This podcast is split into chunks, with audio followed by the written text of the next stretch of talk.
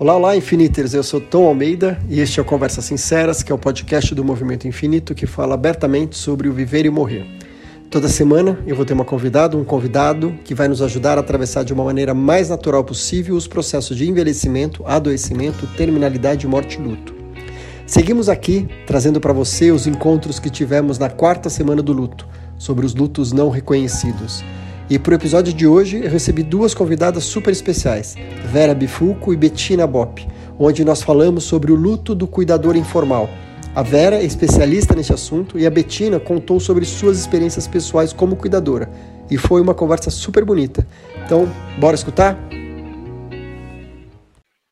Olá, olá, Infiniters! Olá, olá, boa noite, pessoal, boa noite. Alegria estar com vocês aqui de novo hoje, nossa segunda noite é, segundo encontro da semana do luto, a quarta semana do luto, sobre os lutos não reconhecidos. É, eu sou Tom Almeida, fundador do Movimento Infinito, idealizador dessa semana, e uma pessoa muito feliz de estar aqui com vocês hoje. Então, vamos lá, eu vou chamar as minhas convidadas, que eu estou super animado. Ah, e além disso, não vou falar daqui a pouco, eu vou falar. A minha convidada que eu vou chamar agora, ela é coautora comigo deste livro, Luto por Perdas Não Legitimadas na Atualidade, que também tem na nossa ludinha. Então, a gente falou bastante sobre ele ontem. Então, ela é a Vera Anita Bifulco. Vera, seja super bem-vinda. A Vera é psicóloga clínica, psico-oncologista, ela é integrante da equipe de cuidados paliativos do Hospital São Paulo, Unifesp, e do Instituto do Câncer, Dr. Arnaldo Vieira de Carvalho. Ela fez aperfeiçoamento em gerontologia social, mestre em ciências pelo Centro de Desenvolvimento do Ensino Superior em Saúde da Unifesp. Ela é co-organizadora do livro do Câncer, Uma Visão Multiprofissional, e coautora do livro de cuidados paliativos, conversa sobre a vida e a morte na saúde. E também desse livro que eu falei agora, Luto por Perdas Não Legitimadas na Atualidade. E co-organizadora do livro Cuidados Paliativos, um olhar sobre as práticas e as necessidades atuais. Ela é membro participante do movimento Slow Medicine aqui no Brasil, coordenadora do grupo de apoio a cuidadores de Alzheimer do Hospital 9 de Julho e coordenadora do Comitê de Cuidados Paliativos da Sociedade Brasileira, Brasileira de psico-oncologista. Oncologia. Vera, seja super bem-vindo. Que alegria ter aqui a minha colega coautora comigo aqui, dividir a telinha. Olha, você trouxe os livros e você já está com a versão em inglês. A gente acabou de. A gente está muito chique, a gente tem uma versão em inglês agora desse livro. Eu não recebi a minha ainda. Muito bom. Tom, infinitamente honrada e feliz pelo convite de estar dividindo essa tela com o Tom Almeida Infinito e com a Bettina Bock. Muito bom, seja super bem-vinda. E nesse livro, é, o capítulo que a Vera escreveu é justamente sobre isso, o luto do cuidador. É, então a gente vai falar mais sobre isso. E agora, Betina, entre na sala, vem aqui com a gente. Olá, a Betina volta boa noite. Boa noite.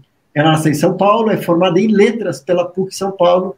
Ela escreveu a peça infantil Antes que o feitiço se espalhe, se espalhe ela é vencedora do prêmio Pananco em 2000 e adaptou a ópera Carmen para crianças. Ela é vencedora do prêmio Estímulo em 96. E ela tem um livro infantil publicado, A Lenda das Três Laranjas. E ela escreveu o roteiro de três curtas-metragens de animação sobre sexualidade e gênero para a Unicef, em 2001, 2004 e 2005. É professora e autora de material didático e paradidático em inglês e português. E ela escreveu um diário do irmão dela, que ficou em coma por 15 anos, para quando você acordar. E também ela vai trazer hoje também a experiência que ela teve como cuidadora da sua mãe, que faleceu alguns dias depois do irmão. É, então, para começar essa conversa, Betina, que alegria ter você aqui também. Muito obrigado viu, pelo aceite de vocês duas, a, da gente ter coordenado a agenda e tudo mais. É, eu, eu gosto muito dessa formação que a gente fez agora, de ter justamente isso, né? Betina, você como cuidadora, é, e contando a tua experiência, e a Vera como a profissional, para a gente ir intercalando e tendo as visões dos dois lados. Eu sei que aqui o nosso público, eu comentei com você já, que aqui no Infinito é lindo que a gente tem um público que é muito diverso. A gente tem muitos profissionais de saúde, muitos psicólogos, mas a gente também tem muitos cuidadores, a gente tem pacientes, a gente tem pessoas enlutadas. Então, assim, é um baita um caldeirão, assim, de pessoas interessadas no assunto seja por diferentes perspectivas. Eu acho que vocês duas representam bem é, o público que vai estar aqui hoje. Então, Betina, para a gente começar, Conta um pouquinho para as pessoas te conhecerem um pouquinho dessa perspectiva de você como familiar, como cuidadora, da experiência que você teve com o seu irmão e com a sua mãe, por favor. Tá bom. Então, em 2005, o meu irmão é, teve um infarto seguido de sete paradas cardíacas. É, ele foi colocado em coma induzido e uns dias depois, quando ele estabilizou, foi tirada a sedação, mas ele não acordou.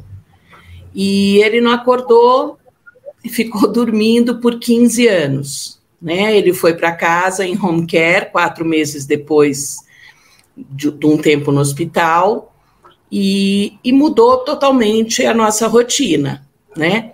É, tinha mais gente de fora da casa do que de dentro, os profissionais de saúde, né? Enfermagem, fono, físio, nutricionista e eu era quem organizava toda essa rotina, né? Eu que falava com os médicos, enfermeiros, eu que tive que organizar isso e ainda tendo que dar conta de mim, né? Porque é, num primeiro momento eu tinha muita esperança que ele acordasse, né? Então passei praticamente um ano achando que era só uma questão de tempo.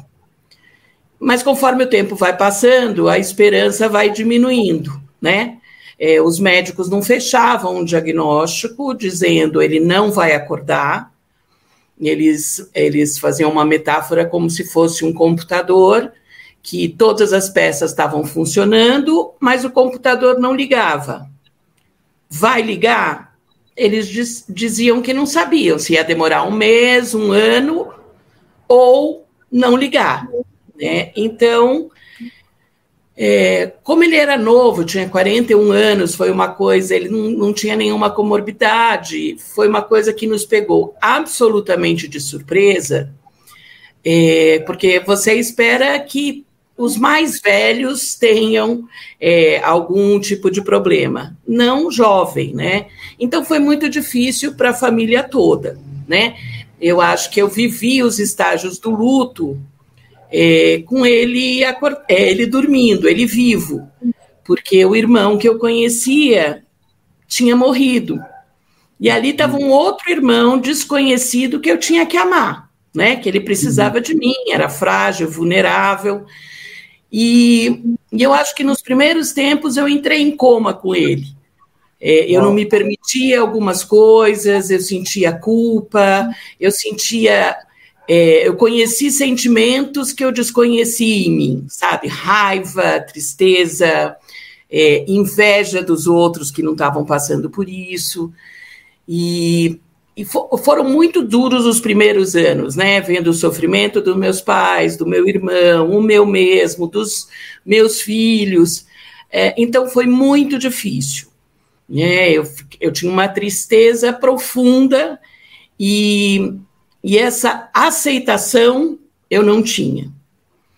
É, depois de um tempo, eu decidi é, escrever conversas que eu gostaria de ter com ele se ele tivesse acordado ou quando ele acordasse.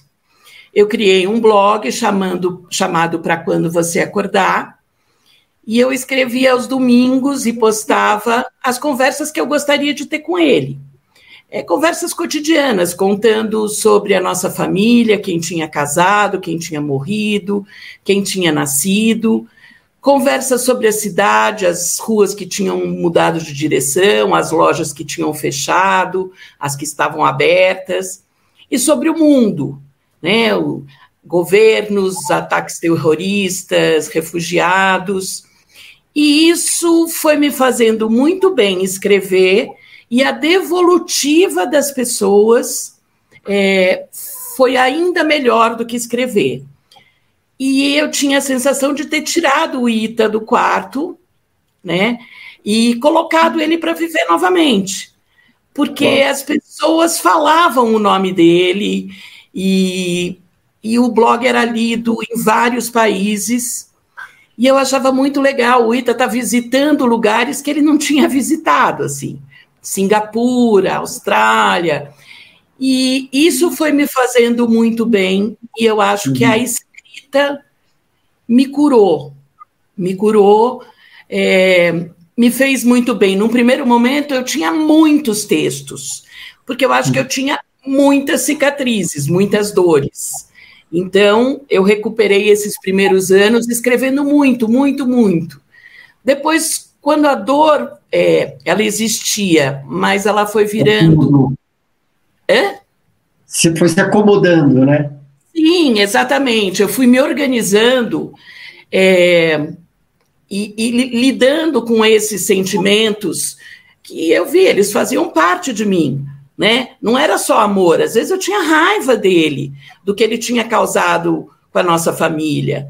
Né? Às vezes eu tinha compaixão, às vezes. É, é, é... Mas isso tudo constituía a nossa família e a nossa relação.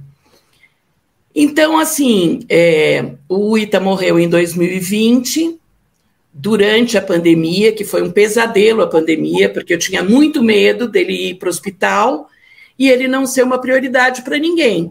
Né? Se tivesse que ter uma escolha de leito, ele não seria uma prioridade. E uhum. então eu queria o máximo possível garantir que ele ficasse em casa, né? Ele morreu no dia 7 de setembro de 2020, não de Covid, ele teve uma pneumonia. E mas eu achei, eu senti é, que ele estava acordando no lugar que ele dava conta de acordar. É, eu acho que ele foi muito generoso de esperar 15 anos para eu aprender a me despedir dele, e eu aprendi. Então, não foi uma coisa pesada, foi uma coisa leve, né? Eu acho muito por causa da escrita, por causa do amor que eu recebi, né, dessa devolutiva, e que eu sentia assim, as pessoas falavam, eu não tenho um irmão em coma, mas lendo seus textos, eu fiquei com vontade de falar com meu irmão que eu estou obrigada. Eu eu estou sentindo falta da minha família, que eu não vejo há muito tempo. E tudo isso me fazia muito bem. Era como se o Ita tivesse, é, mesmo dormindo, é, trazendo uma coisa boa para as pessoas. Né? Eu falava de temas universais, falava de saúde, de saudade, e então foi muito boa, essa devolutiva foi muito boa. O Betina, é, eu, vou, eu, eu te pedi para você contar sobre o teu irmão e sua mãe, mas eu acho que você falou tanta coisa importante que eu queria incluir a Vera nessa conversa. E depois a gente vai voltar com a sua mãe. Só que para fazer, porque primeiro assim, obrigado por você estar tá nomeando, dando nome a tantos sentimentos que você teve, que eu acho que muitas pessoas, os cuidadores, têm, e muitas vezes não têm coragem de falar, como raiva, é, é, ciúmes, inveja. Isso tudo faz parte desse processo. Então, obrigado, porque isso você também autoriza, né? A gente autoriza é, outras pessoas a falar, eu também sinto isso, as pessoas ficam em paz com isso. E antes de passar, eu vou só ler daí o post que você fez quando o Ita faleceu, que você escreveu assim: Queridas e queridos, hoje o Ita acordou num dia de sol, em um céu azul, azul, e achou que estava de bom tamanho demorar 15 anos para a gente aprender a se despedir dele. Quem mandou ser tão importante? Em outros nuvens, outros mundos, nas nuvens de Vênus, nos anéis de Saturno, no minúsculo Plutão. Ele agora olha por nós. E daí segue a mensagem, está na página dela, betina.boc, daí quem quiser procurar. É, linda, linda, linda mensagem, a forma. E aqui eu consigo sentir essa paz. A forma de você, tipo, os, obrigado por ter me dado esses 15 anos para poder estar em paz, para poder me despedir dessa forma, né? Uhum. Vera, é, eu queria que você alinhavasse assim o que, que você ouviu, né, que a Betina trouxe sobre esse depoimento e também o que, as coisas que você, além do que ela trouxe, que você vê no seu consultório e na tua experiência vasta, outras coisas também dos cuidadores que, que, que passam quando eles estão acompanhando um, um, um familiar, né, com uma doença grave, uma doença terminal e tudo mais. Por favor. Então, aquilo que a Betina contou é recheado de, de muita emoção, mas tem muitos aspectos uh, interessantes, né? Uh, por exemplo, quando você, a Betina conseguiu viver um luto antecipatório, ela trabalhou esse luto, essas pequenas mortes que vão acontecendo durante o processo de adoecimento. Isso faz, trabalhar este luto protege o cuidador quando, após a morte física, né, que é a última, né, são pequenas mortes no decorrer do processo de adoecimento, e daí vem a morte física final. Daí é mais fácil para o cuidador recomeçar a sua vida após a morte física, quando ele tem este tempo de preparação. Uh, do, um, um outro fator que são todos os sentimentos que norteiam o cuidar e que muitas vezes são sentimentos paradoxais, né? Aquilo uhum. que quem cunhou esse conceito de perda ambígua foi a Pauline Boss, aonde a pessoa ela vive essa oscilação, né? De uh, culpa e esperança, de ódio e amor, são situações muitas vezes conflitantes mas que é, fazem parte desse universo. Uh, outra coisa, um dos sentimentos mais que surge mais para o cuidador é o sentimento de solidão. Então, é, se sentir literalmente sozinho. No livro eu escrevi sobre o luto do cuidador uh, informal de Alzheimer mas isso pode ser direcionado a todas as doenças crônicas degenerativas, ativas, progressivas. Né? Então, é esse sentimento de solidão, de não ter com quem dividir todos esses aspectos, né? essas angústias, que nem uma, da, uma das camisetas do, do Tom é assim: o luto é um. É, como é que uma você escreveu, Tom? É uma, é uma montanha é uma, uma montanha, uma montanha russa de emoções. Isso. Uma montanha russa de emoções. E é isso mesmo. Né? Então, ele se sente tremendamente sozinho. E as pessoas, infelizmente, a nossa sociedade, ela não está preparada para acolher esse tipo de luto. E outra coisa também, né? A, a, a, pessoa, o cuidador, ele não se sente em luto. Porque, assim, o bom senso diz, não, o luto é a morte física. Então, quando alguém morre fisicamente, então está de luto e a sociedade reconhece, enfim. Mas não, essa, esse processo de morte e morrer, ele se configura como um luto. E tanto o cuidador quanto a própria sociedade não reconhece. E com isso o cuidador se sente tremendamente sozinho. Perfeito, perfeito. É, é, nossa, eu fico pensando, então, são tantas camadas, né, são tantas camadas tão importantes, é, é, é, é incrível. Ô Betina, e na época, né, quando o Ita passou por isso, a tua mãe, ela, é, eu lembro, conta pra gente como foi a reação dela, né, no sentido de falar assim, eu quero ele aqui do meu lado, da forma como for, né, e depois teve uma, uma evolução é, da doença do Parkinson dela. Como é que foi daí esse processo, você como cuidadora, e daí é, esse cenário junto com ele? Como é que foi daí essa experiência? É, então, voltando um pouquinho, assim, há uns anos antes, minha mãe foi diagnosticada jovem com Parkinson, com 50 e poucos anos. Mas ela teve um acompanhamento, né, com neurologista, medicamentos, então ela continuou tendo uma rotina praticamente igual. Com o que aconteceu com Ita, é, imagina, eu acho que mãe nenhuma dá conta disso de uma maneira leve, né? Mas na primeira noite o, o, do infarto e das paradas cardíacas, o médico intensivista pediu para falar com a gente, pediu para falar com a família, e ele falou que a possibilidade da gente perder o ITA nessa primeira noite era de 95%. E aí ele disse: se eu fosse vocês, nem torceria para ele viver, porque por conta do coração, não era nem a, a parte neurológica, porque ainda ele estava sedado, né? Uhum. Ele falou: por conta do coração, é, ele vai ter uma vida muito limitada. E aí minha mãe falou: eu quero ele de qualquer jeito.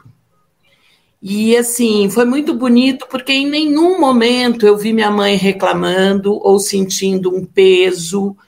Ela tratava o Ita como se fosse um bebê. Ela colocou apelidos nele que, que ela não, não tinha esses apelidos.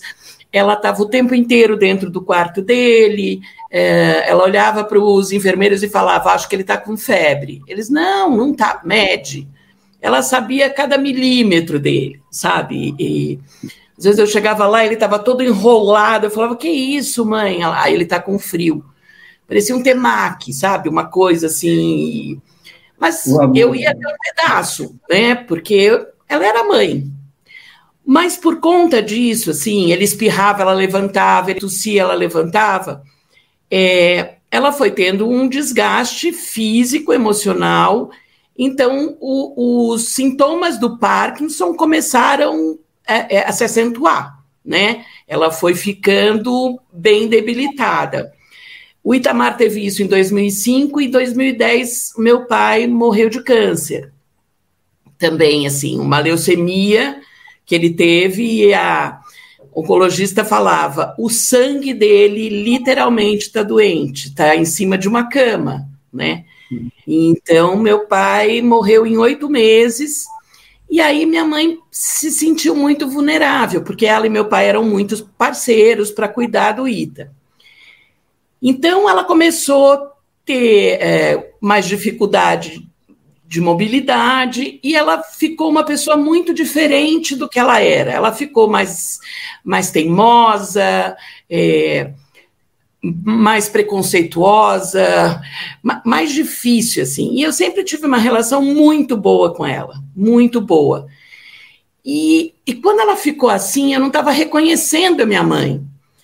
Então eu achava que o Ita também tinha tirado um pedaço da minha mãe e ela não era mais aquela mãe, né?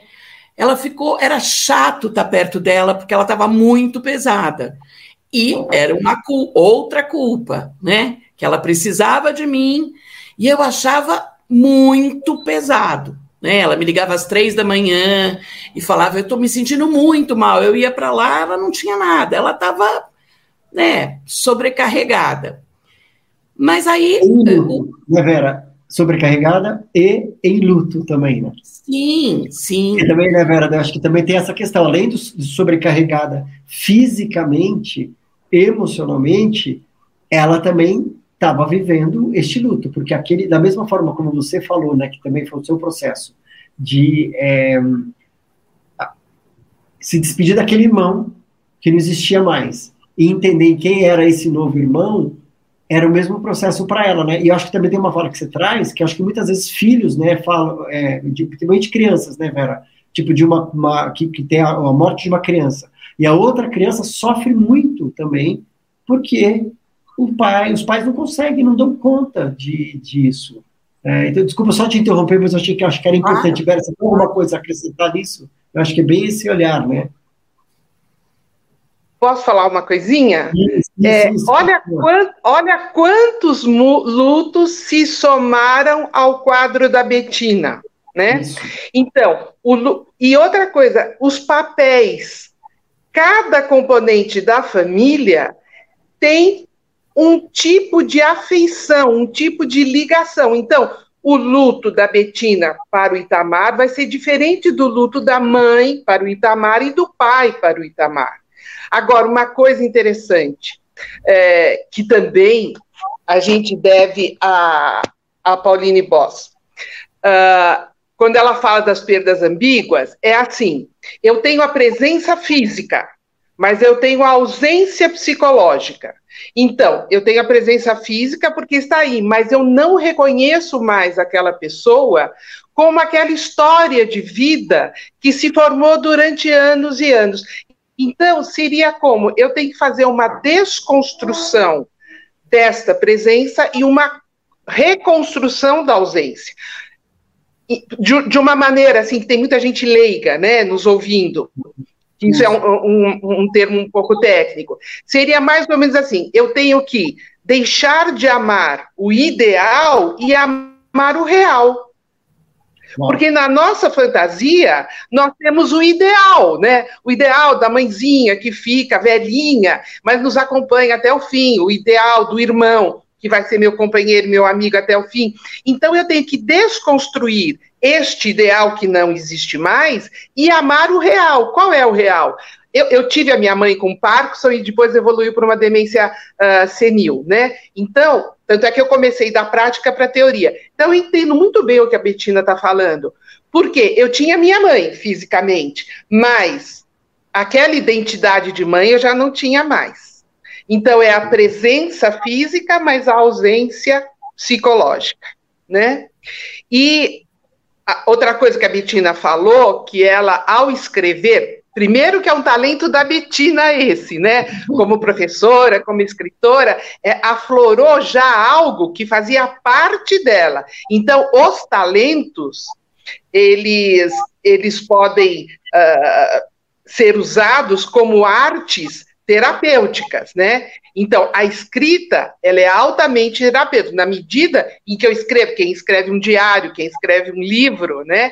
É uma maneira, por exemplo, que a Betina trouxe de trazer o irmão à vida. E, por outro lado, uma coisa linda que aconteceu. O que, que ela mostrou através do blog? Que muitas pessoas estavam passando por situações similares e que também se sentiam sozinhas e que, através dessa manifestação da Betina, encontraram um respaldo. Olha, você não está sozinho. Tem até um livro de Alzheimer que também usa esse mesmo título. Você não está sozinho. Só mudam, logicamente, os protagonistas e os cenários. Mas é isso. Uhum. E acho que outra coisa, também voltando ao livro, ao blog, agora o livro, né, Betina? Além de você dar voz para outras pessoas se identificarem e, e, e também é, é, é, poderem falar sobre isso, eu acho que você tirou o elefante do meio da sala.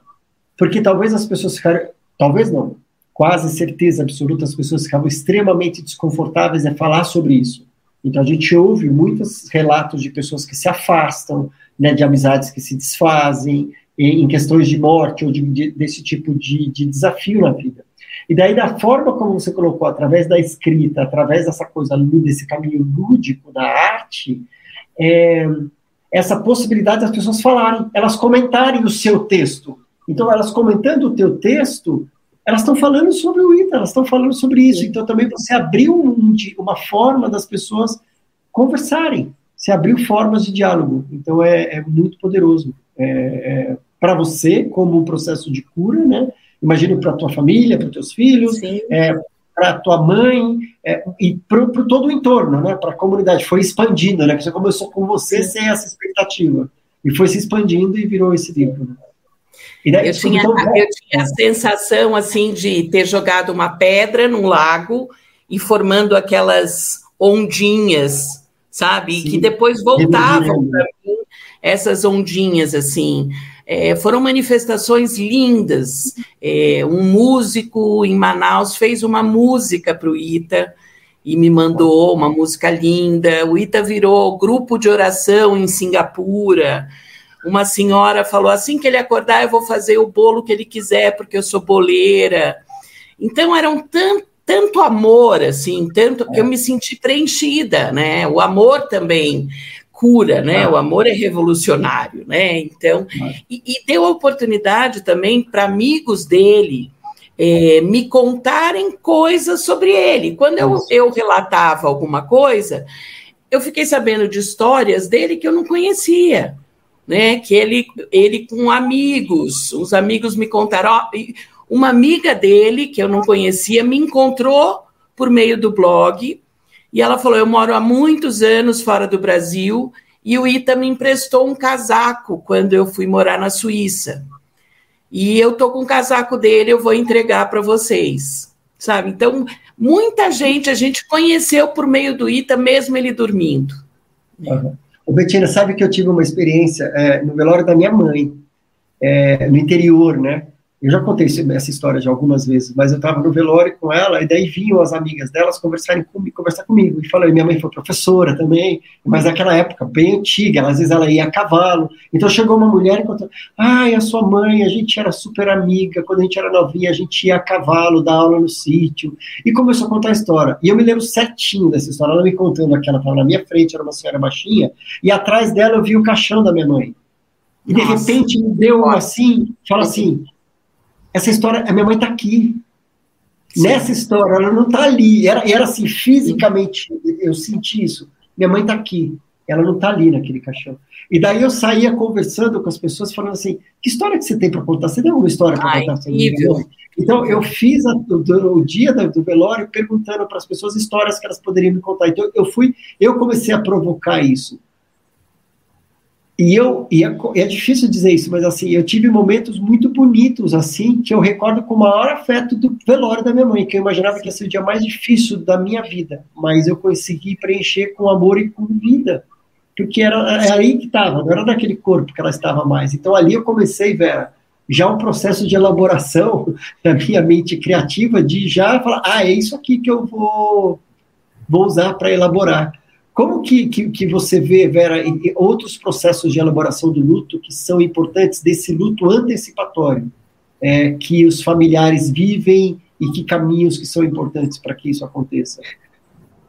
Bom, a, a Betina já falou, o amor é o, o, primordial, né? Mas, por exemplo, a presença dos amigos, as redes de apoio, isso são tremendamente importantes. E aqui eu vou fazer uma alerta eu vou falar especificamente, por exemplo, né, que nem Alzheimer ou um coma, uh, vão visitar o paciente. Né, porque as pessoas falam assim: ah, eu não vou visitar, ele não sabe mais quem eu sou, ou ele não está mais aí, mas espera um pouquinho. E o cuidador? O cuidador está vivo, está aí, ele precisa também. Então, muitas vezes é assim: vai fazer uma visita, para o cuidador também. E se prepare, logicamente, para ouvir né, histórias. Eu também costumo falar para o cuidador, quando chegar uma visita, né, também não aluga essa visita, porque senão vai ser a primeira e a última vez que a pessoa vai, né? Faz um cafezinho, põe um bolinho, né? Torne uma visita agradável para que essa visita se repita mais vezes. Mas é muito importante isso. Agora, é, é, é aquela coisa, não se sentir sozinho mesmo. Uh, o cuidar do outro jamais deve excluir o autocuidado.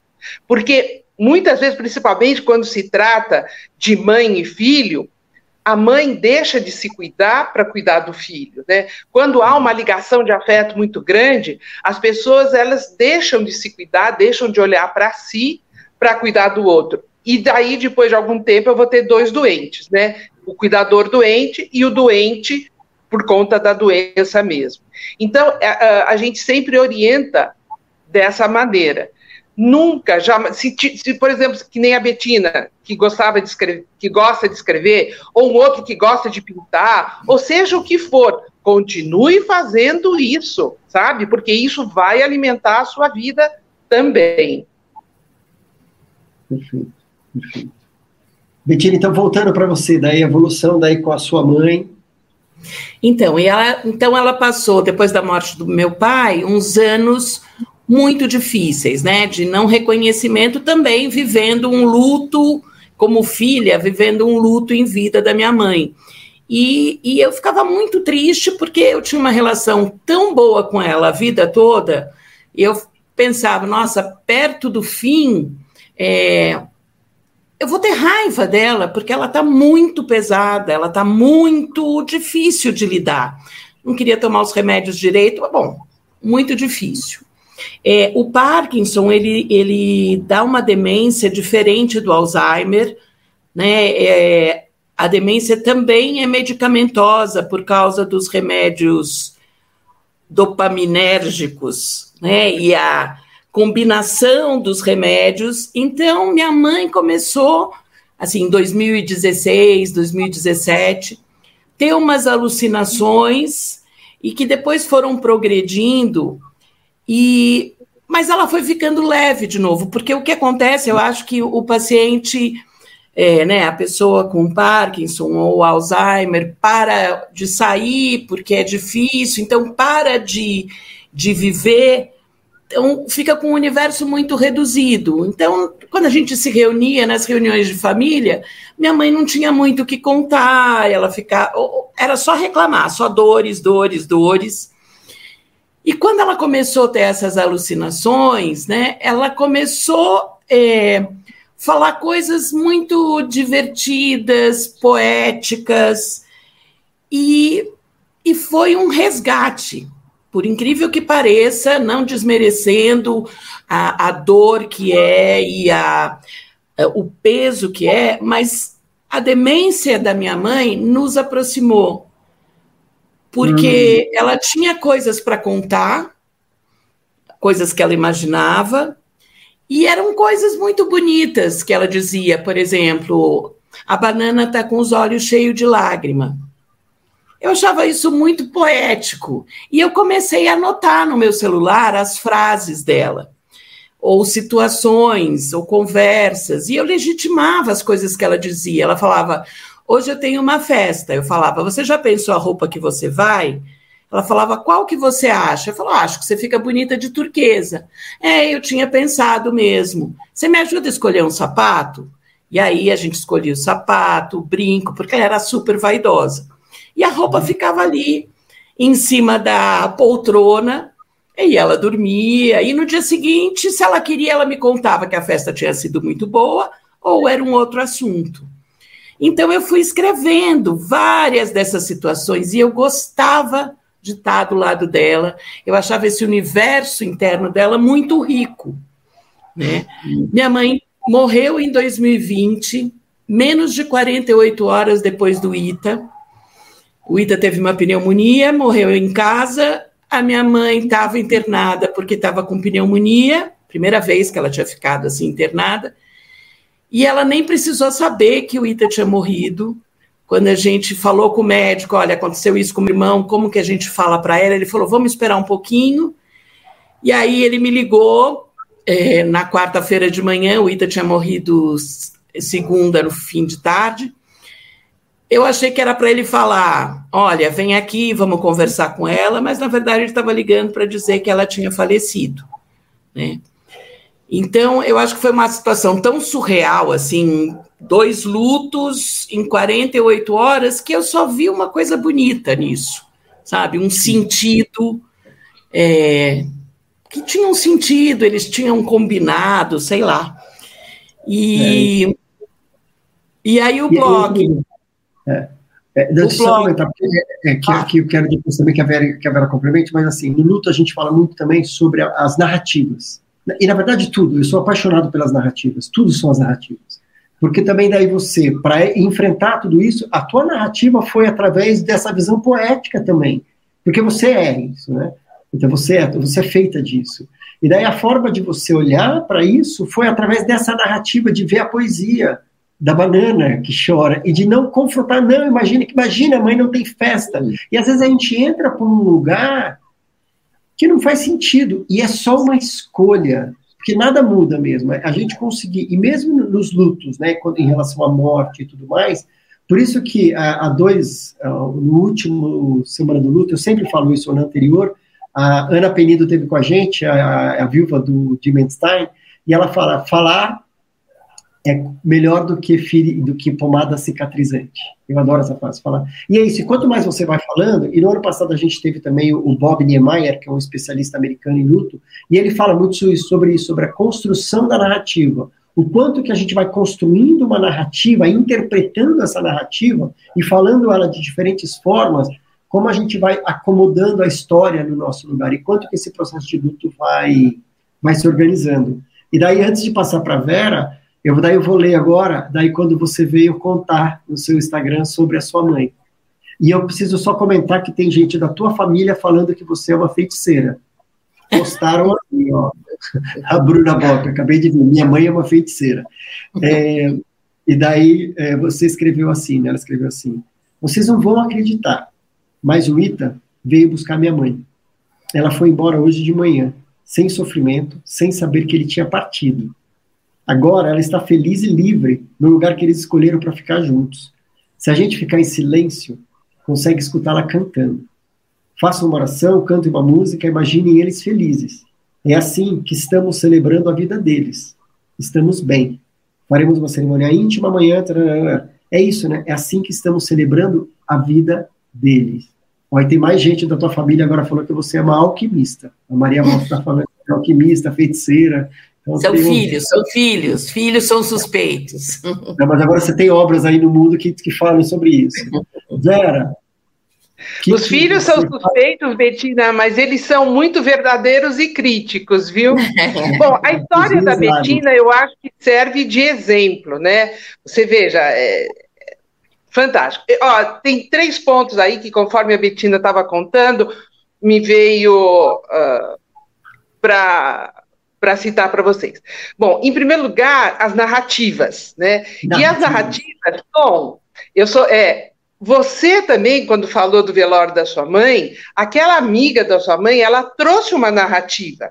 Então, a narrativa, ela dá vida e ela completa a, a, a história. Uma parte que você não sabia, porque a história, ela é tremendamente viva e a história se renova, né? Então, isso é, é uma coisa muito bonita. Em segundo lugar, que eu pensei no seguinte: é uma a família da Betina já é uma família que tem uma história de relacionamento, de afetos muito preservada, muito alimentada, muito trabalhada. Então, quando eu tenho uma família una, né, uma família uh, una, né, uma família de afetos bem resolvidos, sem tantas questões pendentes, né? Quando acontece uma doença, essa família tende a se unir mais. Quando eu já tenho uma família desagregada, muitas vezes, gente, eu não estou generalizando, muitas vezes o advento de uma doença pode afastar essa família. Então, vocês veem como é importante essa união da própria família. Agora, uma união que os pais da Betina souberam construir de uma maneira muito bonita, né? Então, vocês honraram essa história. Eu acho que isso é uma, isso é uma coisa bem interessante. Tom, eu vou puxar aquela perguntinha. Por favor, Bom, eu ia perguntar exatamente isso. É porque tem esse desafio, né, do luto, quando é, a gente está falando é, é, é, sobre diferentes formas, né, de, desse enfrentamento. Quando é. a pessoa está enfrentando esse luto de uma pessoa que enfrenta uma doença como o Alzheimer, ou algo que ela tem que tomar umas decisões que não foram conversadas. Qual o tamanho do peso nisso? Então, é, por exemplo, no caso das demências, no caso de toda doença, por exemplo, neurológica, ativa, progressiva e reversível, que se caminha, a gente sabe que vai caminhar para o óbito, Uh, eu trabalho com cuidados paliativos desde 2002, né? Então, as decisões, elas recaem no cuidador.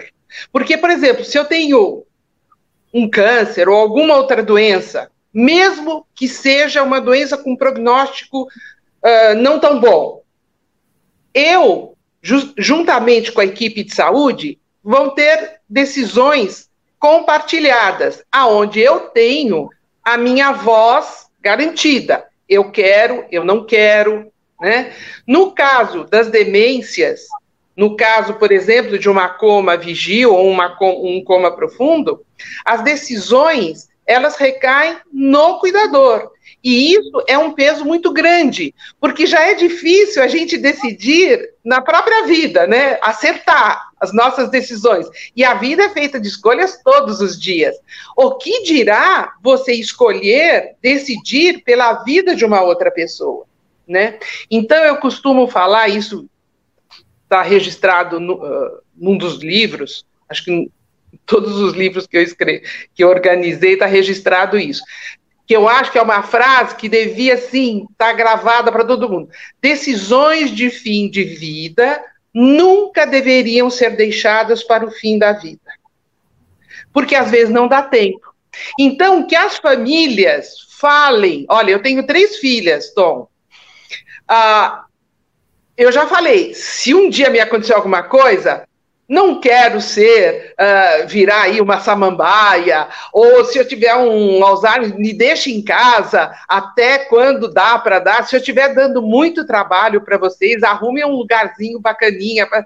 E uma coisa muito interessante que eu falo, eu já elegi a cuidadora das três filhas, eu já elegi a cuidadora principal, aquela que vai tomar as rédeas, já falei para as outras duas que é para obedecer aquela, mesmo que, ela, que as outras achem que não é, uh, e que uma coisa que me fez muito bem é falar assim, e vocês, olha, eu até me emociono, vocês já estão perdoadas de todos os erros que vocês vão ter comigo, porque é impossível acertar, sim.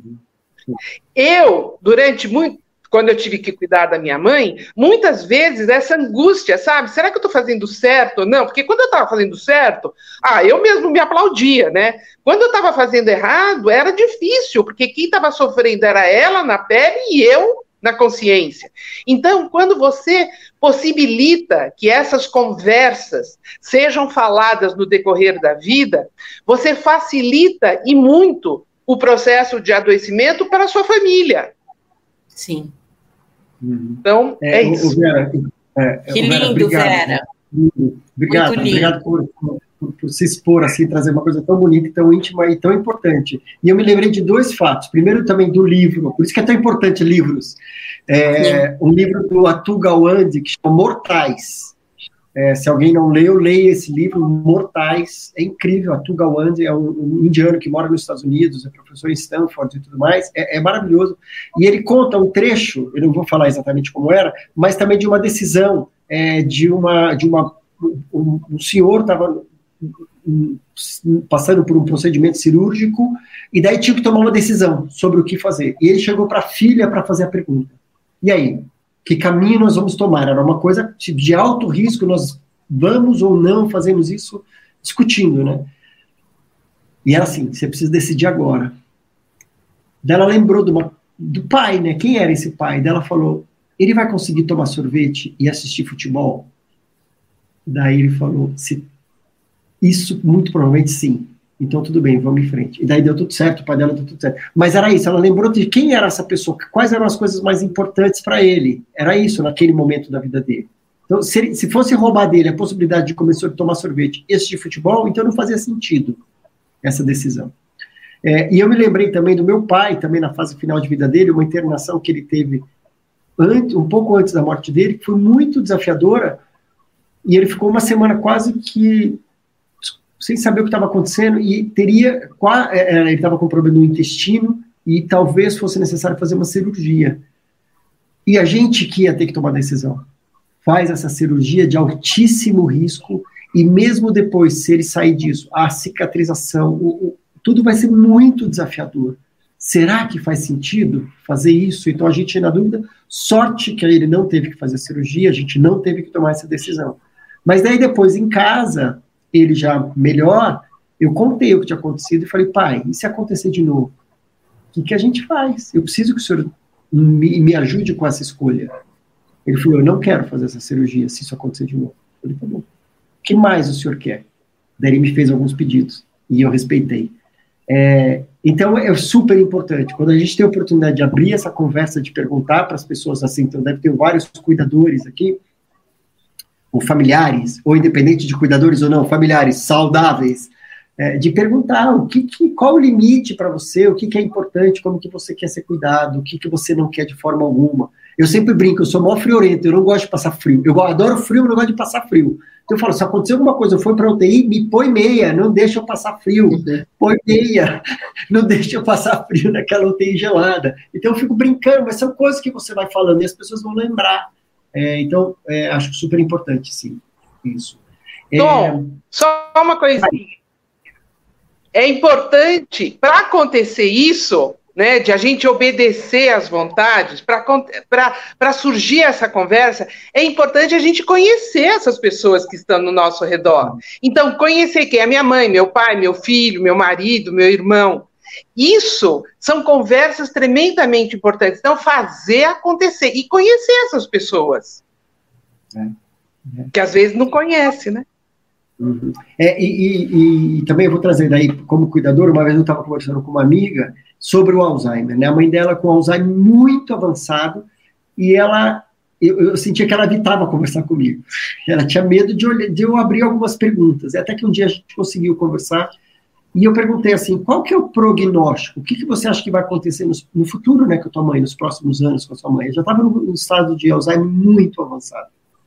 Ela falou, não, vai chegar um momento que ela vai, provavelmente não vai conseguir comer, então isso vai ser uma outra etapa, e daí a gente vai ver a alimentação é, é, parenteral e tudo mais, é, é artificial. Daí eu falei, mas conhecendo a sua mãe, e eu conhecia ela muito bem, ela é muito ativa e tudo mais. Será que assim, se ela não está conseguindo mais fazer este movimento, não está conseguindo mastigar e deglutir, será que isso já não é o corpo dela morrendo? Será que, que faz sentido é, seguir com isso? Ela, mas eu vou matar minha mãe de fome. Falei, não, não, não, é, é, é uma reflexão. E não é sobre matar de fome, é sobre respeitar o processo natural desse corpo. Porque será que daí eu vou, vou colocar uma alimentação e vou prender essa pessoa na cama? Será que é? Então era uma, era uma conversa mais de levantar possibilidades. Ela falou, faz sentido. E depois, um tempo depois, a mãe dela evoluiu para isso. É, e daí a escolha foi, não, a gente vai respeitar o processo natural.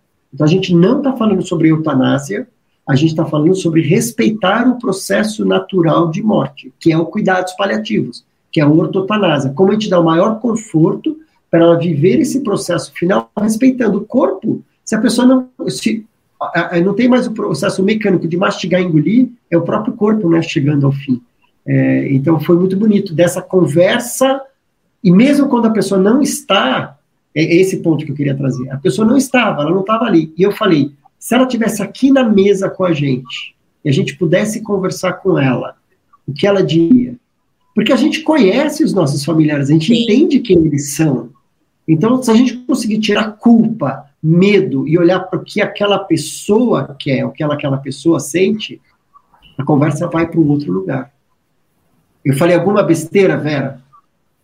Não, eu só completaria com o seguinte: precisa existir um vínculo de confiança muito grande com o médico. Sabe? Porque você veja, desde, eh, desde o momento que você vai numa consulta médica e o médico fala: olha, o diagnóstico é de demência, isso significa é uma doença que vai levar a óbito. É uma doença progressiva, ativa, por mais que você cuide bem sabe? Por mais que você seja um super cuidador que ofereça o que há de melhor em termos de cuidado de uma maneira geral, não estou falando só de medicação, mas cuidados, uh, terapia ocupacional, físio, fono, nutrição, enfim, essa doença ela vai progredir, porque é, é ela, é a doença. Então, é, é importante, desde o início, conversar com o médico e falar: bom, nessas etapas finais, o que pode acontecer. E você, através do conhecimento, porque a gente só cuida do que conhece, Tom. A gente não. A gente. É, o conhecimento é a base do cuidar. Então, se você conhece, você tem ciência disso, você vai ter um tempo para tomar a melhor decisão. Mas tem que ter um vínculo, uma relação uh, médico, paciente, família, equipe, de, de confiança, não resta a menor dúvida. É, e eu acho que tem uma questão também, Betinho, também queria te ouvir sobre essa questão, né, da, é, de não querer olhar para a realidade e aquela coisa assim da espera de um milagre.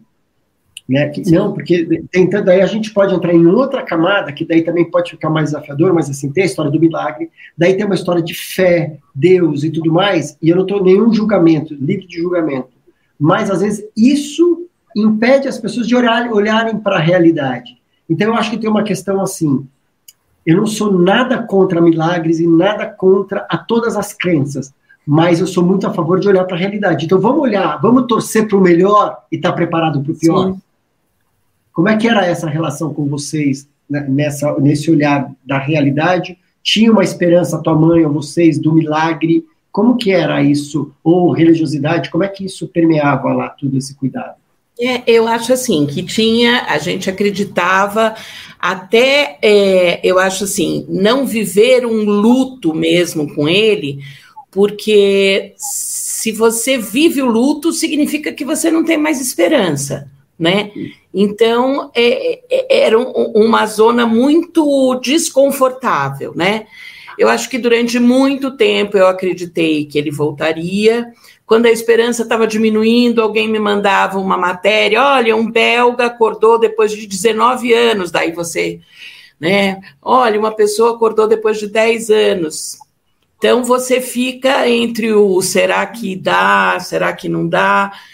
É, eu acho assim, meu pai ele era muito católico, mas ele era, sabe, ele, ele, ele estudou, é, não era aquela coisa é, só fé, né? Ele, ele entendeu o que estava acontecendo e se resignou, sabe?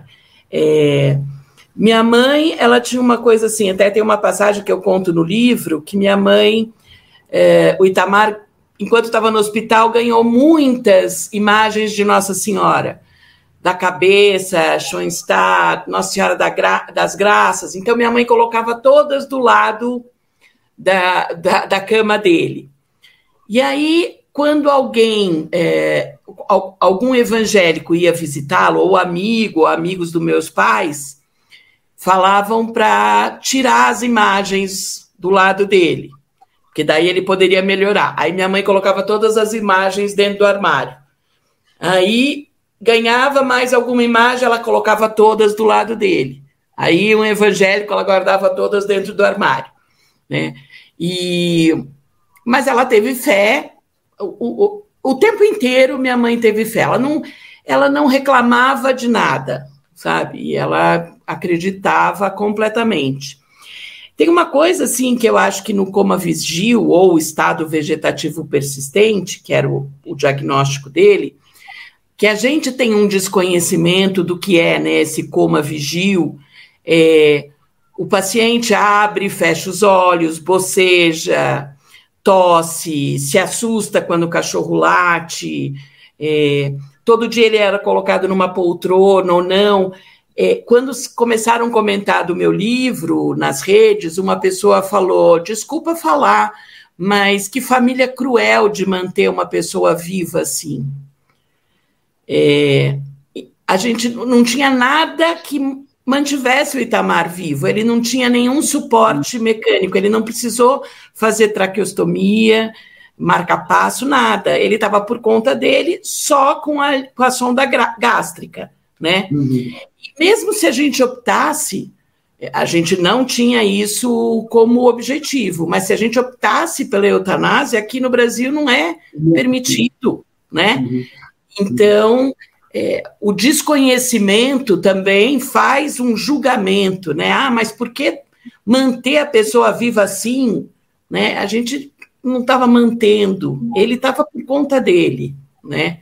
E a gente respeitou o tempo dele. Claro que se ele tivesse que ser entubado, chocado numa parada, a gente ia pensar, né, se era o que a gente queria, mas uhum. não precisou dessa conversa né? Não precisou.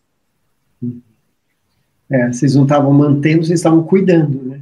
Sim. Vai sim. cuidar, ele está vocês estão respeitando Exatamente. o processo natural dele, né?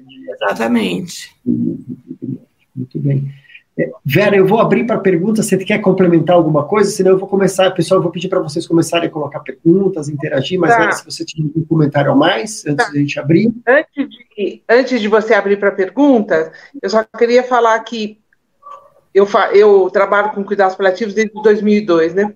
Então, a gente sabe que tanto o paciente quanto a família, que durante a vida toda trabalharam a sua espiritualidade dentro ou fora de uma religião, isso é o fator protetor num final de vida e deixa, deixa tanto o paciente quanto a família muito mais confortáveis frente a episódios, a eventos como esse. Então, a fala da, da Betina está aí para mostrar que é verdade.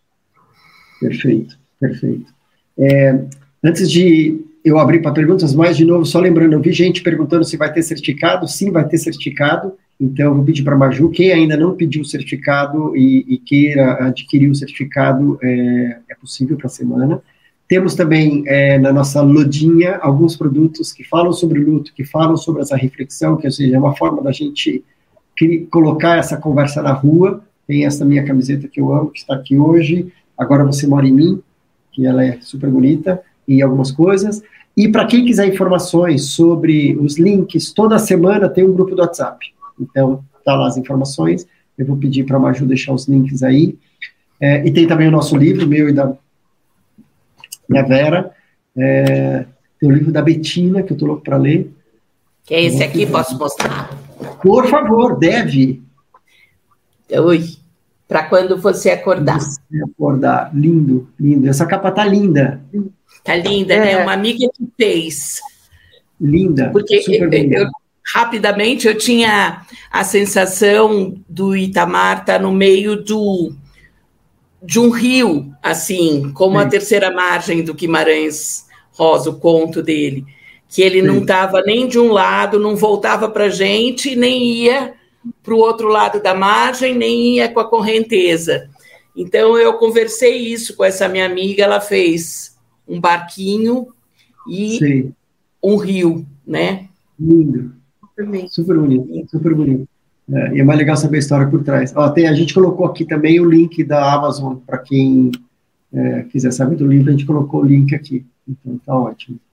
É, ó, também o, Maju tá pegando todos os links aqui. Ó, também tem o, o Vera, dos seus livros também, o Câncer, uma visão multiprofissional, tá aqui. É, todos aqui. Tá bom? Então, para quem quiser os links e tudo mais, tá tudo por aqui. Perguntas, perguntas, comentários. É, deixa eu ver.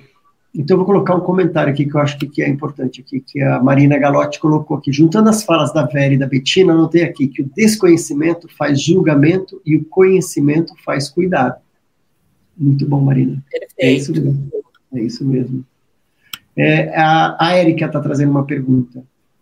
Quando o paciente fala da mãe no passado, está dormindo há anos, tenho dúvida se ressalto isso ou não na, na sessão. Vera, essa é para você.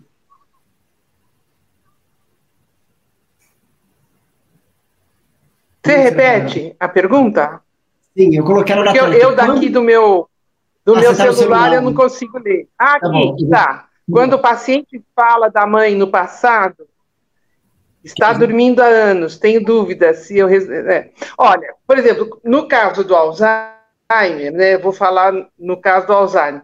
É, a memória está comprometida. Então, se ele falar assim, bom, cadê, vamos supor, né? Cadê minha mãe? Não, sua mãe morreu. Como? Morreu? Não sei o quê. Ele vai ficar angustiado. Daqui a pouquinho ele vai esquecer, né? Ele sofreu e vai esquecer. Daqui a pouco ele volta a falar, então, é, o teve uma hora, num, numa das tuas falas, Tom, que você fala assim, eu acho que dá conforto numa num discurso de conforto, eu acho que é o melhor, porque, principalmente no caso das demências, a memória está comprometida. Então, a pessoa vai voltar a fazer a mesma pergunta e vai sofrer de novo e sofrer de novo desnecessariamente. Você pode falar: olha, eh, já me ligou, daqui a pouco está chegando, ou está viajando e falou que está tudo bem, mandou te dar um abraço, enfim, né? O que for mais confortável. A criatividade é, é boa nessa hora. Uhum. Perfeito. Tem uma outra pergunta para você, Vera, para que você falasse um pouco sobre o luto antecipatório. Bom, o luto antecipatório são todas as perdas, ah, eles chamam de pequenas, pequenas perdas, eu acho que são pequenas grandes perdas, né? São todas as perdas que ocorrem durante o processo de adoecimento antes de se chegar à morte física final.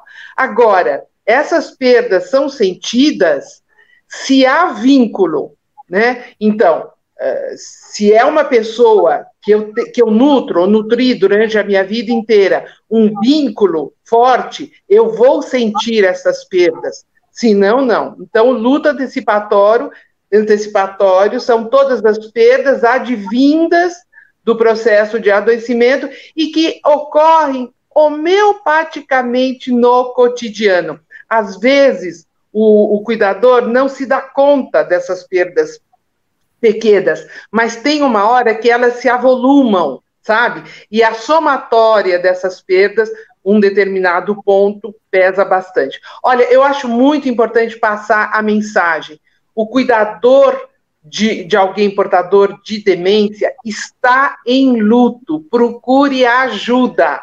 porque eles não sabem que eles estão em luto. Eles têm todo esse turbilhão de emoções, de sentimentos paradoxais, muitas vezes que causam uma angústia muito grande, eles não têm com quem dividir isso, infelizmente, né? Porque também dificilmente alguém vai conseguir entender uh, esse, esse sentimento na sua essência. Então, procurem ajuda, seja terapêutica, grupo de apoio, amigos mesmo de verdade, mas procurem ajuda. Perfeito. É, a Elaine está falando justamente isso aqui, ó. Cuido da minha mãe que tem 98 anos e uma saúde delicada e tem demência moderada. Sei que a qualquer momento algo pode acontecer. Eu virei mãe da minha mãe e a deixei e deixei minha vida de lado. É, ô Betina, você comentou que no início, quando a outra conversa que a gente teve, que você comentou que no início, é, quando aconteceu com o Ita, que você também meio que abandonou a sua vida, não fazia nada, estava em função disso, e que isso também te dava muita raiva das pessoas que seguiam a vida. E conta um pouco sobre isso, porque eu acho que isso reflete muito o que as, os cuidadores passam, muita culpa, tipo, como é que eu, eu vou ao cinema? Como é que eu vou fazer a unha? Como é que eu vou tirar uns dias para viajar para a praia no final de semana? É, se eu tenho uma estrutura para fazer isso, mas a culpa e como é que você viveu isso e como é que você conseguiu contornar isso? É, no começo, assim, é, para também evitar o sofrimento dos meus pais, quer dizer, achava, tinha uma prepotência de achar que eu pudesse evitar o sofrimento deles, eu trabalhava, quando eu não estava trabalhando, eu estava lá, né? Para fazer esse filtro, falar com o médico, cuidar dessa rotina.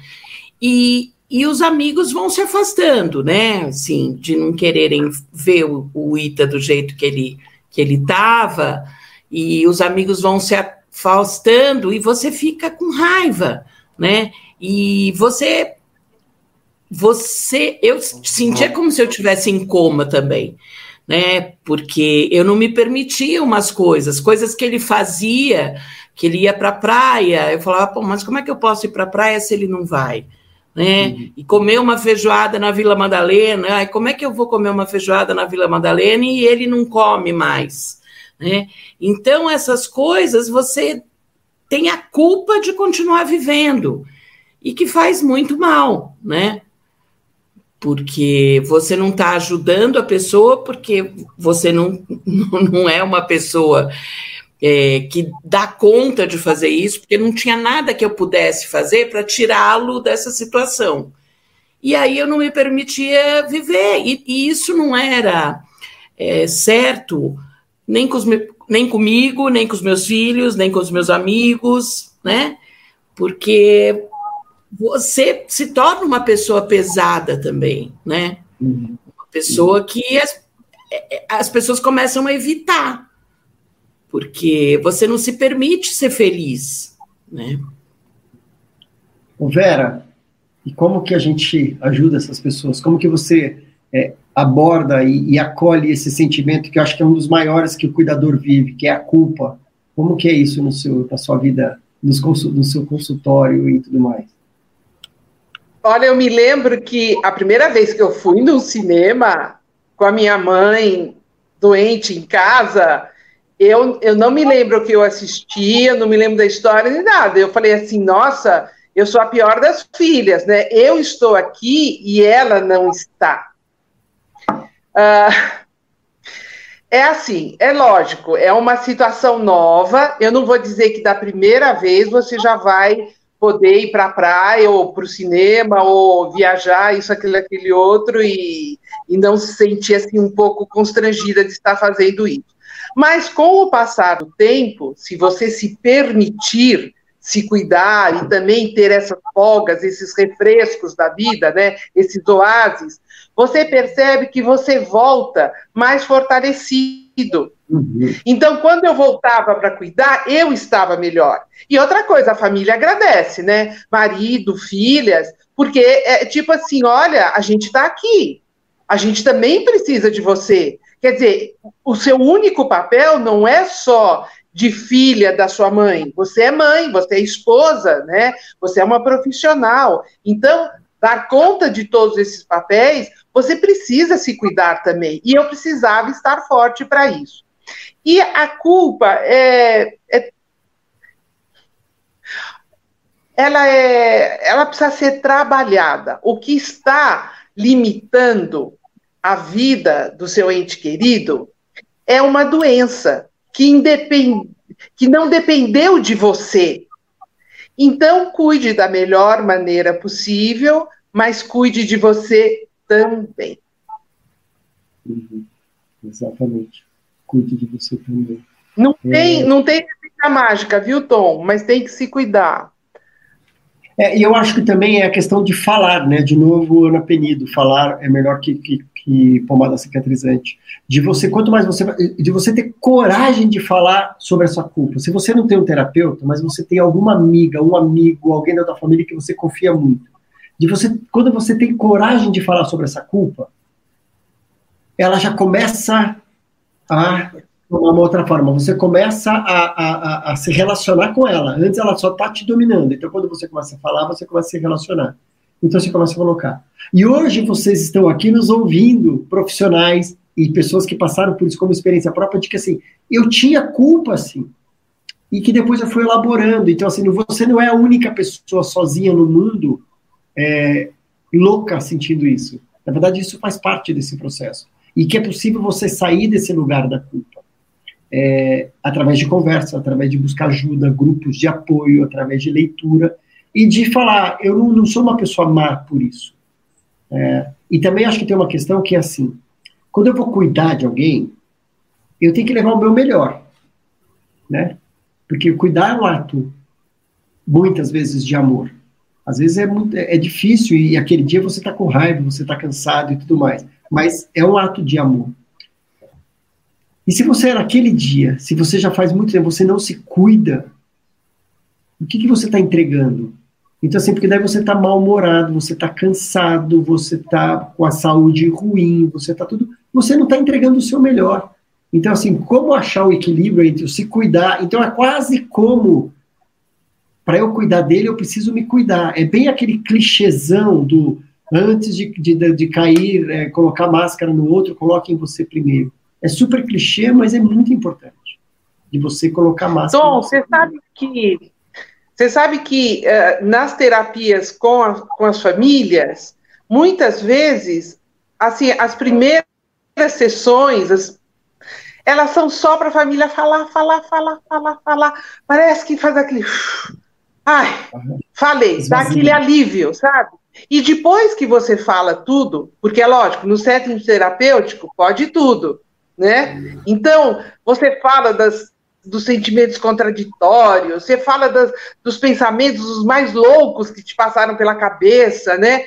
Daí, quando você consegue aliviar, daí a culpa automaticamente você vê que a culpa era um estresse em demasia. Olha, quem não assistiu, assista aquele filme Amor, Hum. Agora eu não me lembro, a Jean-Louis Trintignant, agora mesmo. É. Esse filme, eu não vou dar o spoiler, mas o que eu senti no final foi realmente uma reação de alguém que estava tremendamente estressado. Então, muitas vezes, o excesso de culpa, é, tudo isso faz parte de um estresse do cuidador, né? O tal do burnout, que não é brincadeira. Leve a sério, porque ele acontece mesmo. É o Amour, né? Aquele filme francês que você falou, né, velho? Amour, Amour. É isso. Não, não, eu pus aqui, né, é, é, é lindo, é lindo, é lindo. Esse livro, eu, esse filme eu assisti, nossa, eu saí, parece que tomei um, um soco no estômago. Um outro filme de Alzheimer muito bom é o Isis. Então, Isis. É, e, também tem, é, é, e também tem o... Steel ah, Alice. simplesmente Alice. Simplesmente Alice, também é um filme é, é, sobre Alzheimer que é com a Juliette, Juliette Moore, né? É lindo, é, é, é muito bom mesmo. É, deixa eu ver se tem alguma pergunta aqui mais. Se vocês tiverem algum comentário, Betina, Vera, eu estou procurando ver se tem alguma pergunta aqui, algum comentário. Ah, também tem outro filme aqui, já que a gente entrou, vários filmes. Aqui, O Meu Pai, Uma Lição de Vida. Tem esse outro que chama Ela Ah, Viver Duas Vidas. É, é, é. Muitos desses. A gente é. tem um é. projeto que chama assim, Clube da Morte, que a gente faz no. Antes era no Belas Artes, durante dois anos a gente fez o projeto no Belas Artes, a gente, eu com a doutora Ana Cláudia Quintana, a gente passava, assistia um filme com a temática da morte, do luto ou da terminalidade, e depois com, é, conversava com a plateia. A gente ficava uma hora e meia conversando. Terça-feira à noite, era uma vez, uma primeira terça-feira do mês, sala lotada. A gente tinha 100 pessoas assistindo o filme com a gente e conversando. Era Foi lá que eu te conheci, viu? Foi, Foi lá que eu te conheci.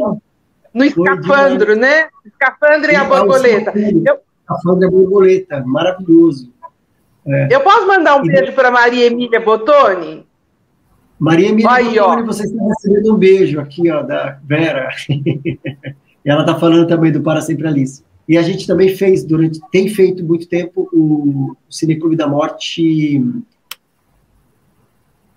online, virtual. Porque também, de novo, Betina, essa história né, de você é, usou a arte, né, a escrita como um processo. Então, todos os processos de arte, então, assim, o cinema é muito rico, e o que era mais bonito nesses encontros é cada um interpretava o filme de uma forma. Então, não tinha certo e errado, é da onde eu estava vendo aquilo. E daí a, a, a, a, discussão era sempre muito rica. É, quer ver, tem alguém perguntando sobre Vera, você falou de uma autora. As pessoas estão perguntando, mas que você falou de algum. Uh, então pergunta. Pauline Boss. Pauline Boss. Pauline a Pernambuca. Pauline Boss. Boss de chefe? Boss de chefe. É Pauline tá. Boss. Ela é viva, é, eu viu? Escrevi aqui. É, eu escrevi aqui. É, maravilha. É, hum, deixa eu ver. Ah, tem a Bruna aqui, tá? A Bruna, tua filha, Betina, teve alguma pergunta aqui da Luciana Marina que é boa que tinha passado aqui, ó. Quem te cuidou durante todo esse processo, Betina? Quem cuidou de você durante esse processo? É, eu, assim, meus filhos, com certeza, foram muito parceiros, né? Estavam próximos e e no segundo momento, depois que eu comecei a escrever, é, os leitores do blog cuidaram de mim. Certeza que é, quando a gente divide o peso, fica mais leve, né? Então, quando as pessoas se reconheciam no meu texto, ah, eu também passo por isso, eu também tenho uma coisa assim. É, claro que eu não tenho é, receitas e regras, quem sou eu para passar? Eu conto a minha experiência né? Mas poder ouvir isso divide o seu peso, né? Você não se sente sozinha, né? Perfeito. É, eu acho que assim, é, e muitas vezes a gente acha que a gente está vendo, essa é minha experiência. Mas quando você conta a tua experiência, as pessoas se identificam naquela experiência. Seja porque fala assim, meu, é exatamente isso que eu estou vivendo, ou é, eu vivo uma coisa completamente diferente, eu não tinha dado conta que pode ser diferente. Ou então é, é, por isso que é tão importante a gente falar quando a gente fala sobre as nossas experiências e tudo mais, a gente está nomeando aquilo e daí as pessoas vão se identificar de alguma forma, seja pela coerência ou pelo pela diferença, né? Então acho que por isso que é tão importante a gente abrir espaços assim para conversar, livros e matérias e Facebooks e tudo. Eu acho que é, é extremamente importante. E, e tem uma uma escritora americana que ela tem uma página que chama Modern Loss, que é como se fosse assim, perdas na atualidade, né, o nome, né, ou, ou luto atual. E ela fala assim, eu perdi a minha pessoa, mas eu encontrei a minha tribo. É, eu acho que tem muito isso, né, de você, quando nesse processo, você perde a pessoa que você ama, mas daí você vai encontrando outras pessoas, que daí é a sua tribo, onde você pode falar sobre isso, onde você pode falar sobre suas dúvidas, seus medos, as suas culpas, é, e tudo mais. Então, eu acho que eu sinto muito isso, né? Porque o infinito surgiu justamente por causa. Foi o meu processo de elaboração dos meus lutos. É, e é isso, eu encontrei, só venho encontrando cada vez mais, como vocês duas, que é a primeira vez que a gente está fazendo algo junto, de pessoas incríveis e maravilhosas, assim, no meio do processo. É um processo. É, e o luto, quando ele vivido integralmente, vivido mesmo, é, com todas as dores e delícias, porque também tem as delícias dessa transformação, é, que nem esse livro, é um presente, é uma coisa maravilhosa. Você, você, queria que o Ita tivesse passado não é, não tem como fazer isso, mas foi por conta disso, foi a forma como você encontrou de processar para trazer isso para o mundo.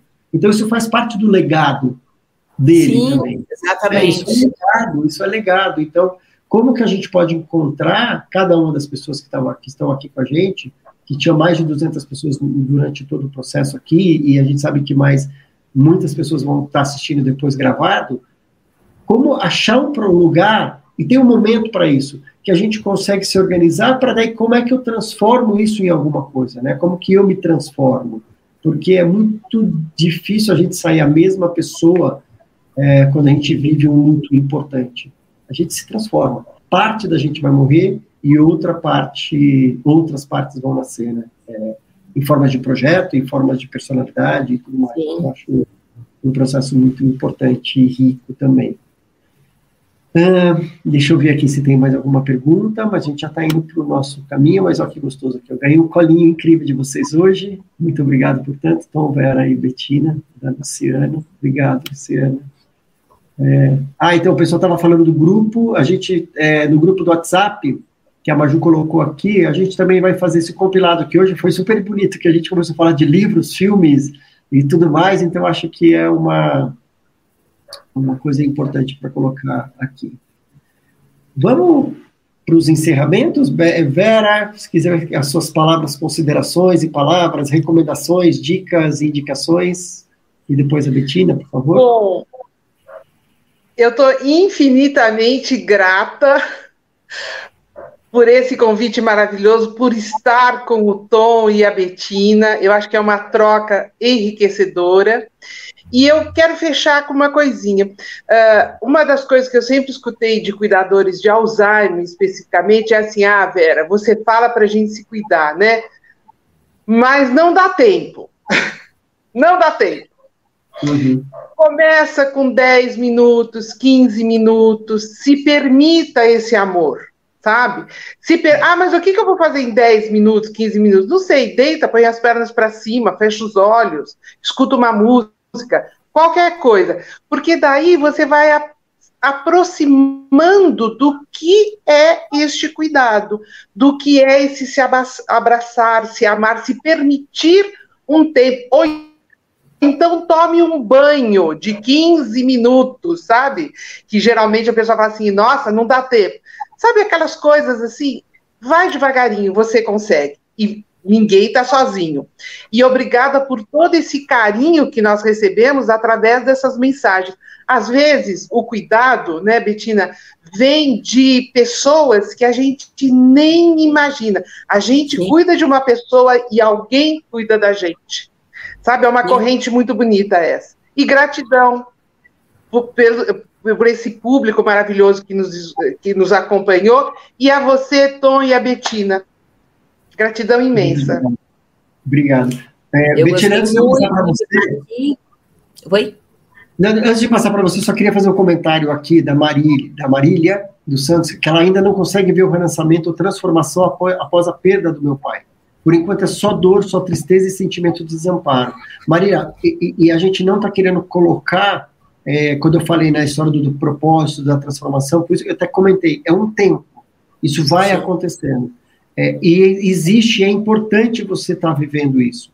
E se tiver desafiador demais, primeiro, que bom que você está aqui, porque você está se abrindo para buscar ajuda, de conversar. Mas também, vai em busca de um grupo de apoio, grupo de enlutados, é, de leituras, para você ir passando por esse processo, achar um processo de cura, de transformação, para você elaborar melhor.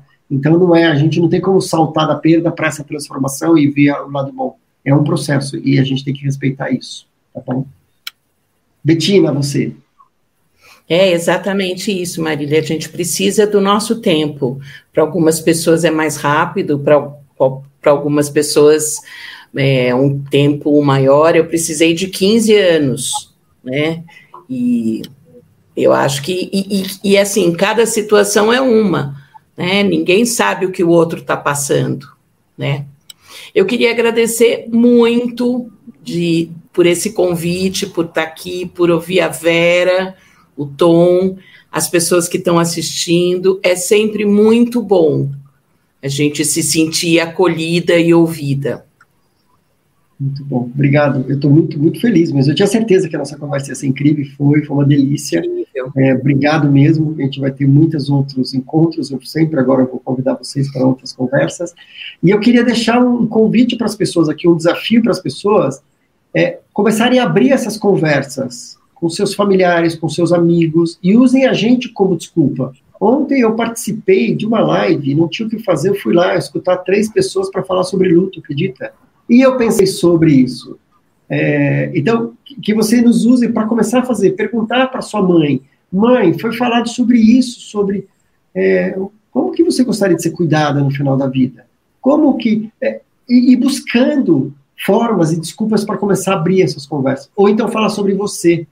Olha, eu assisti essa live e eu pensei sobre isso, como a própria Vera falou, né, de falar para os filhos o que, como quer ser cuidada, como que gostaria de que as coisas foram, fossem feitas, é, olhar para o seu processo de luto. Então, é isso. Então tá bom, gente. Obrigado. Boa Foi noite para vocês. Até Boa noite. logo mais. Beijos. Até. Até. Tchau, tchau. Tchau.